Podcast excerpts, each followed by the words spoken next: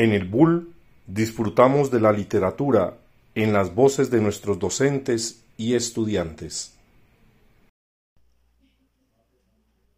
Al día siguiente, Don Quijote tendrá ocasión de demostrar de nuevo su valentía.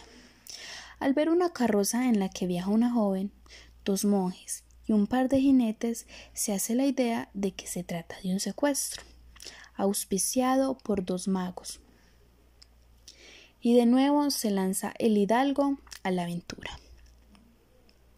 Primero atacando y dejando inconsciente a uno de los monjes, y después cerca de la carroza,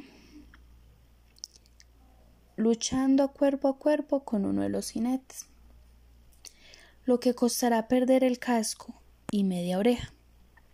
A pesar de todo, consigue vencer al combatiente y hace jurar a todos los presentes irán con Dulcinea del Tobocio para informarles de su egilosa hazaña.